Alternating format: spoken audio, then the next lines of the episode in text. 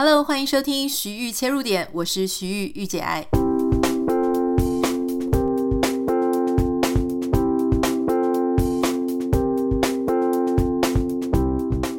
Hello，欢迎你收听今天的节目。哇，我觉得一定是春节放假放到连舌头都不太知道应该要怎么样讲话了。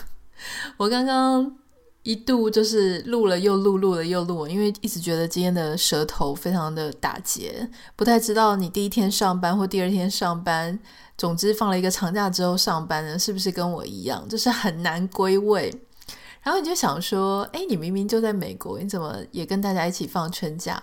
其实我有想要跟大家一起啊，帮大家鼓舞一下。所以我曾经在我的这个行事历上面就写说啊，我要在除夕的时候、初一的时候、初二的时候都要陪伴大家。结果后来呢，我就发现，其实我自己也忙着过年，而且看着大家放假，自己心里也很想放假。所谓人性的劣根性，所以呢，就变成美国放假我也放假，台湾放假我也放假。好，总之无论如何，希望你有一个美好的春节。那当然，如果你有什么有趣的经验呢，想要跟我分享的，也都欢迎你可以私讯给我。今天我们节目要跟大家聊的呢，是跟感情有关的话题哦。上个礼拜六，我在看这个《华尔街日报》的时候呢，被一个专题吸引住。那他这个专题的标题是说，如果你在二十几岁的时候结婚，是不是很危险呢？好，那这个当然他会提出这样子的问号。呃，在早些年，二三十年前，这不会是个问题，因为二三十年前呢，二十几岁结婚应该算是一个共识嘛。好，甚至更早以前，也许十几岁结的时候结婚就有了。但是在我们现在这个时代啊，我们有太多太多的论述，很多专家的意见啊，或是因为大家的成熟期都递延了，所以呢，我们就会有很多的社会上的声音是说：哎，你最好还没有三十岁的时候呢，不要结婚，结婚前要多看看啊。我其实自己也是这样子的想法跟立场。我记得我之前也跟大家讲说，三十岁为什么用三十岁做分野？是因为我们要等到两件事情要成熟。第一件事情呢，是你对于自己做决定、承担责任的这样子的心态啊。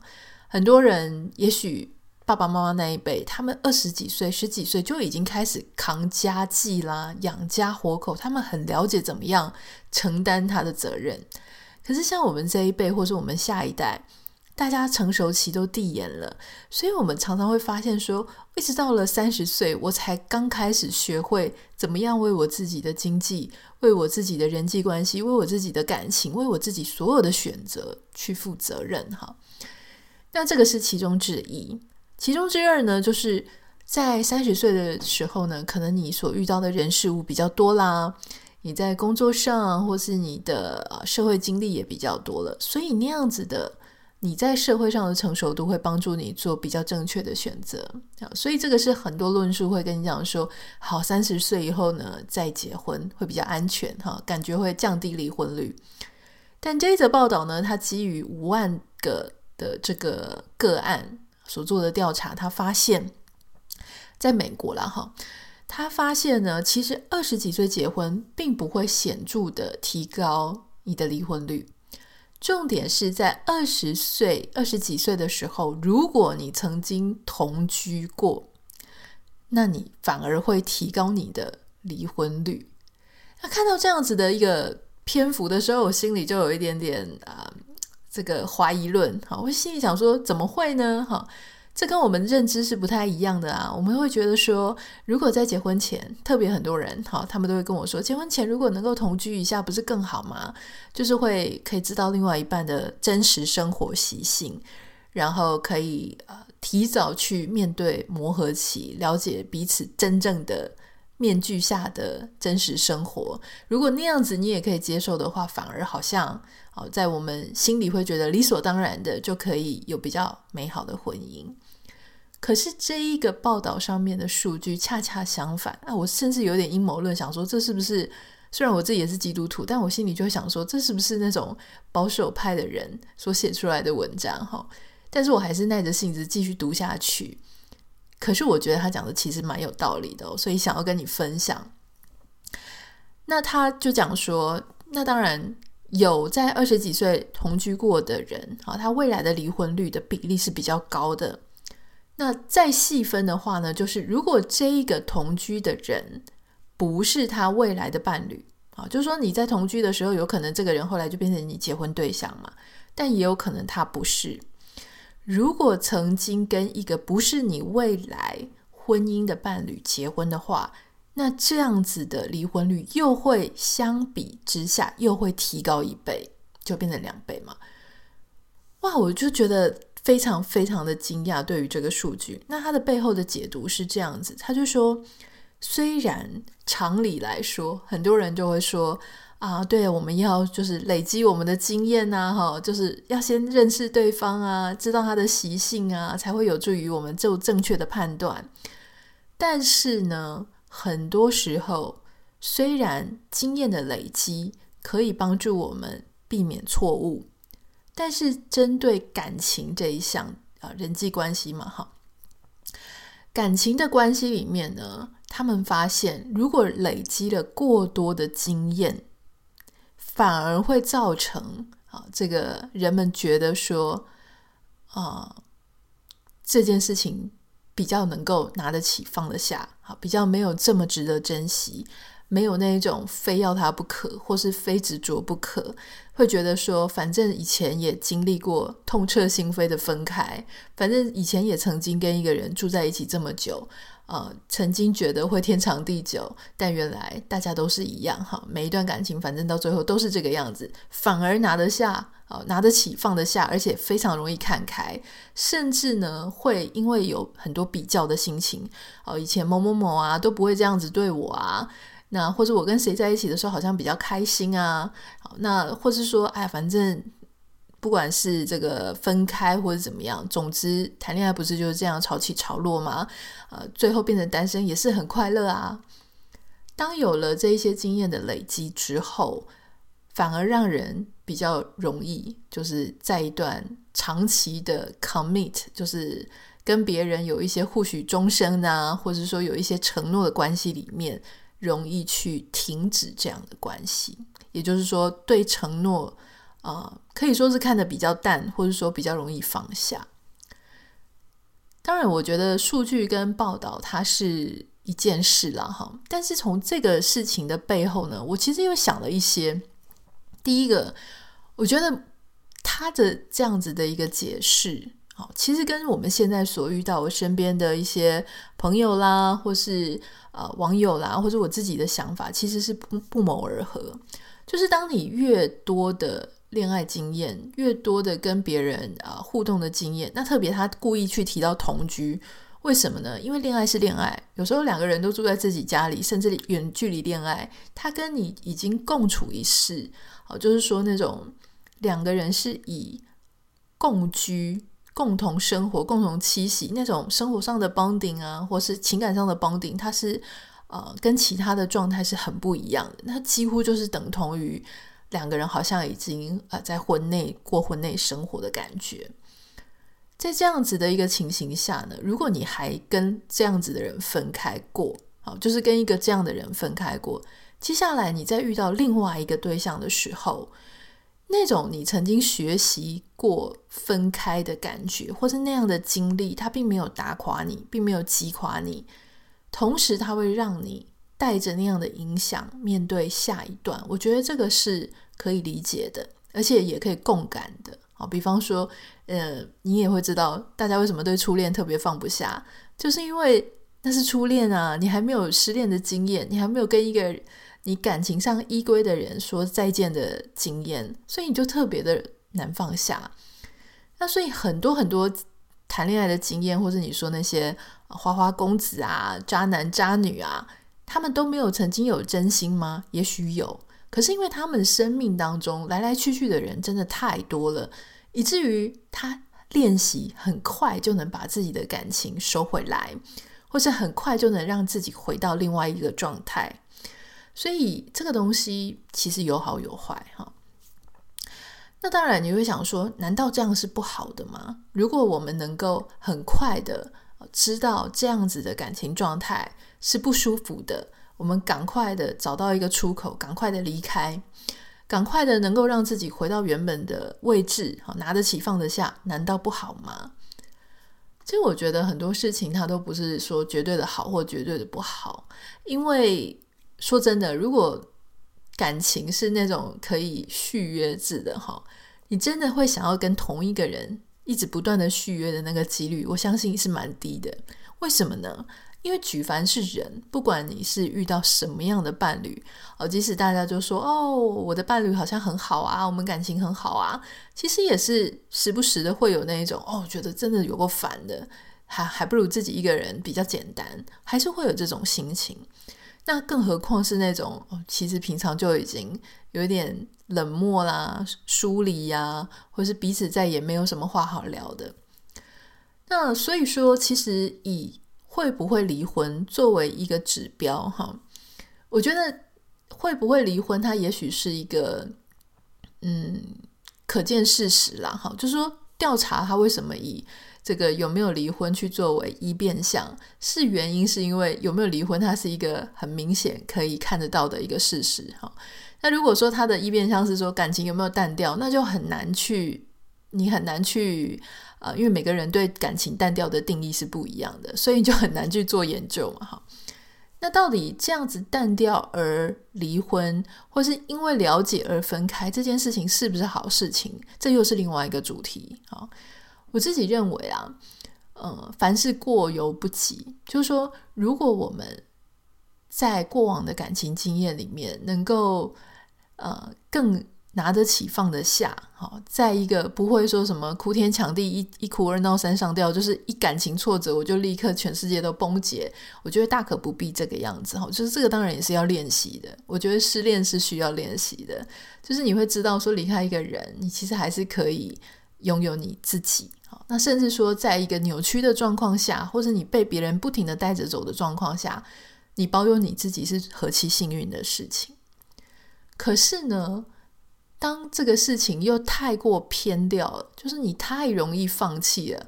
你觉得只要一个不合，好，一个不顺心，别人跟你好像不是百分之百的 match，你就要立刻毁掉一切，重新去找一个人。那就好像是在一个，啊，我们以前常会讲什么捡石头的，什么一直想要捡到最大的石头，或是我一直想要去寻找一个根本不存在的乌托邦，根本不存在的一个什么长生不老的仙丹。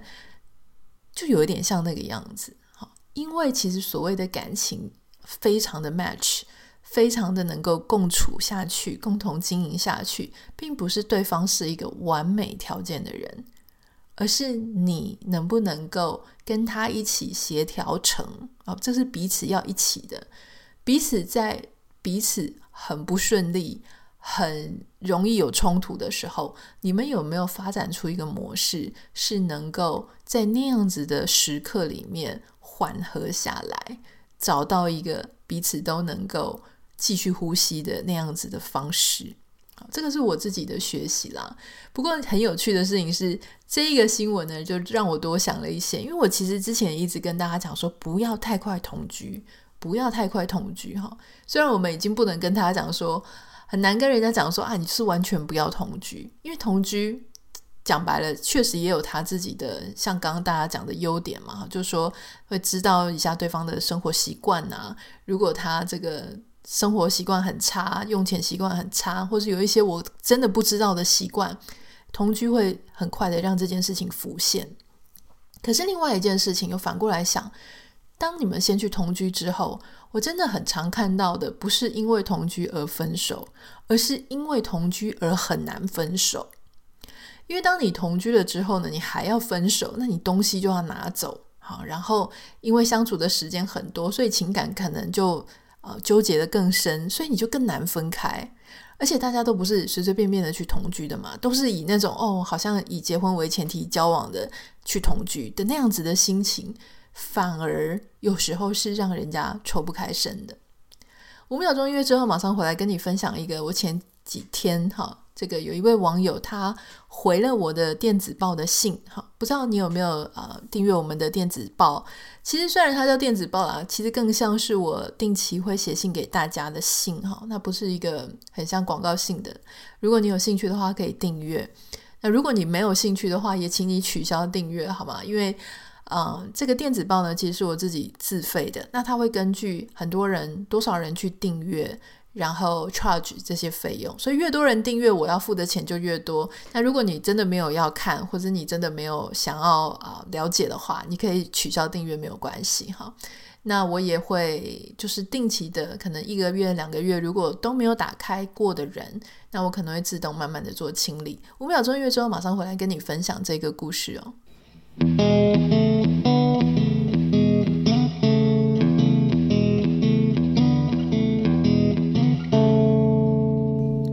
我所收到的信，它的大意是这样哈，就是这位网友呢，女生，她说她在很久之前呢就已经常常在看我的文章，或是在听我们的节目，所以她很开心，就是呃，我们的 podcast 常常陪伴她度过非常寂寞的时刻。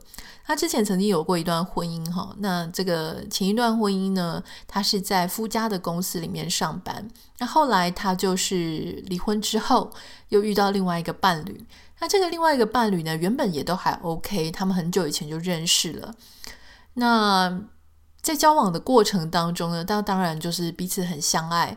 可是他发现这个伴侣呢，他的财务状况啊，远超过他的想象的恐怖，也就是有非常多的恶性的负债哈。那他没有仔细的讲说这个恶性的负债是怎么样来的。不过我在看到这里的时候，我想。所谓的恶性负债啊，大概不外乎就是几种可能性哈。第一个，哈，这个是最跟你没有关系的，可能就是承接了家里其他家人的债务，这个是很没办法的事情。那其他的呢，就是自己搞出来的嘛，要不就是呃，因为太容易听信别人的啊、就是不管是什么投资啦，或是呃，做各种。钱的啊，就是被骗钱了之类的，或是也有可能因为自己贪心，或是大手大脚的。总之呢，就是因为种种理财不慎，所以他身上就有很多恶性的负债。那这个伴侣呢，原本还有一点欺瞒他的意思哦，所以他说他其实就对这个伴侣的这个部分打了很大的一个折扣啊，有一个很大的扣分啦。那他自己本身因为是有一技之长的。所以呢，他有攒到一些钱哈。那这个钱呢，说多不多，说少不少，大概是几百万的这样子的一个数字，好，台币。那他这个伴侣呢，就是一直因为两个人感情啊，撇除这个金钱的部分，两个人感情还不错，所以他们就有想过说，要不要去呃生孩子？那他们必须要用人工的方式来去做生孩子的这件事。那他这个伴侣呢，除了这样，又跟他讲说，那因为我们要生孩子，那我很希望这个小孩能够在美国啊，就在国外接受教育，所以能不能够呢？我们就是啊、想尽各种移民的方式。那有一些移民是你投资一笔钱，或者押一笔钱，好，这个钱可能是六七位数喽。那压在美国这边，好，那这个伴侣就跟他讲说，他相信，好，他一定可以赚到非常多的钱，在台湾比台湾更多的钱，就能够让小孩有很好的教育，大家都过很好的生活。那我们这个网友呢，他越听越不安，啊，因为以眼下现在的状况来讲呢，他可能好没有办法，就是同时去兼顾他的生活，比方说。他来到美国之后，他很担心他自己可能找不到他原本的工作。那关于他的伴侣呢？他们要用一大笔钱移到美国来。他说，以他伴侣的经济状况，他是没有那个一大笔钱。换句话说，就是他身上也不过是六位数，他还要去支付另外一个六位数压在美国。那他这个伴侣跟他说，他觉得自己可以赚更多钱，哈，但是他也对这样子的话是存疑的。不过他因为很爱对方，所以他其实还是很想要跟对方共处一个家，然后有一个很好的环境。如果他们要小孩的话，我相信他也希望是能够有这个给小孩很多不一样的教育空间了。但是他告诉我说，因为对方有财务上面的一个这个问题哈，所以他其实很担心，而且他觉得金钱就是他的。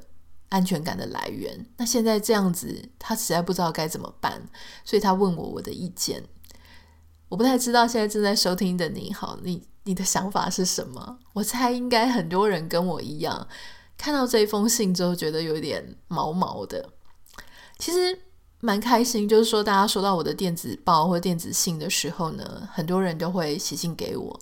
那通常我就比较没有回嘛，因为我想说我已经写给你们，你们回我。但如果有一些特殊的状况的时候呢，我才会觉得苗头不对，我会赶快回。例如说像这样子的一封信，啊，所以如果我没有回给你呢，请你想象我看到你的信的时候是很开心的，在微笑的。但是因为我不知道要回什么，啊，有时候大家只是跟我分享你们的生活嘛，我知道，所以我就没有特别的去回应哈。那通常我都是笑笑的这样在看，然后觉得很窝心，我就把信存下来。可是这封信呢，我真的觉得很担心，所以于是我就睡眼惺忪。我早上起床不久，我就赶快回给他。我的说法呢是这样子，就是说真的啊，这个是他自己的生活决定。不过因为我看的觉得实在是毛毛的哈，我就跟他分享说，老实说，我觉得一个一对伴侣要能够。走长久哈，彼此必须要互相信赖，这个是很重要的。所谓信赖呢，其实大概不外乎就是分成三个部分。第一个部分是你要相信对方的人格、人品啊，这个是一定的。你不能觉得他就是个坏人，他就是会出乱子，他就是一个底气或者他的品性很不好的人。你你们这样没有办法走下去嘛。第二件事情呢，就是金钱。第三件事情是感情。人品、金钱、感情这三点呢，你们必须要彼此是能够足够信赖的啊。当你们有足够信赖这三件事情的时候呢，你才能够构成你们能够走下去的非常基本的这种啊，就是基本盘啦。好，那今天这个问题是出在金钱上面哈，他对他的伴侣其实是没有信心的。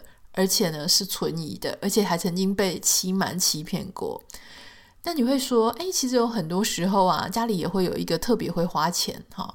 我就举我朋友的例子，他们家是爸爸在赚钱，但是爸爸也不是非常会赚钱，但是收入是爸爸。妈妈呢，非常非常爱花钱哈，是那种。就是完全入不敷出，也不太知道自己到底花了多少钱，然后非常的呃，可以说是有一点浪费啦。然后看到什么样的名牌包啦、化妆品啦、哈、沙龙啊，所有的事情能够享受的，妈妈都要去享受。那家里当然就是过得非常的拮据，因为爸爸再认真赚钱也赚不了这个妈妈她花的钱嘛。不过你要看这个家庭，虽然哈。是这样子，有一点感觉步履维艰哈，感觉在走绳索，可是他还是可以继续的走下去。原因是什么？原因是因为这一对夫妻至少还是那个先生，好，就是以先生为主。先生说我们要住在这里就住这里，先生说我们要哦这个买多少钱，他来呃付信用卡，或者他来管他太太的零用钱，就说。现在不是要讲性别的问题，就是要讲的事情是那一个比较可靠的人，他必须要成为这两个人的。假设他是一个团队的话，至少要成为这个团队的组长嘛，对不对？你不会让一个比较不靠谱的人来当一个团队的组长，对吗？这个就像你小时候做报告啊，或者我们在跟人家团队交作业，或者做一个 project 工作上。你一定会找一个比较负责任、比较妥当，他也许不会是最耀眼、最光芒，但他一定是最负责任的那一个来做领队嘛。所以我就回他，我就跟他讲说，如果已经有一个不是很靠谱的哈，在金钱上来说，不是说一定要分开，可是他不可以成为那一个发号施令、带着大家乱走的那样子的人。可是他现在的状况刚好恰恰相反。就是他是比较稳定的，他是唯一有存款的，他是有收入的那一个，他是有技能的那一个。结果他居然还要是担任怀孕的那一个，还要去跟着人家走到一个他陌生、完全不熟悉的环境。你说这听起来有多可怕，就有多可怕。好，那我要讲的事情是说，也不是说。不能冒险，也不是说不能大破大立，重新到一个远方哈。就是说，你说哦，那时候美国移民潮那么多人，他都是流离失所，然后跑到移民到美国，还是有人致富了啊。那个时候是那个时候吗？那个时候所有的人都是那样子，大家的起跑点起步是一样的。那现在这个时候是不一样的，就是你觉得美国好像是一个可以给你美国梦的地方，好像寸土寸金啊，不是寸土寸金啊，这个成语是错的，好像满地都是黄金，你可以随时就建立。可是其实并没有那么简单啊，语言上是一个问题，但除了语言之外，文化上还有，老实说，个性上稳不稳定，个性上能不能够吃苦，个性上能不能够运筹帷幄，好，好好的扎根做下去，这个是。我觉得这个是跟着一个人很久的事情，所以呢，就回到刚刚说的债务上嘛，哈，一个人我常常讲，除非他是继承了自己家人的债务，哈，或者说他是被丢了一个烂摊子，否则所有的债务他都会有一个原因，那个原因你要去好好的了解一下你的伴侣，或是说你身边这个人。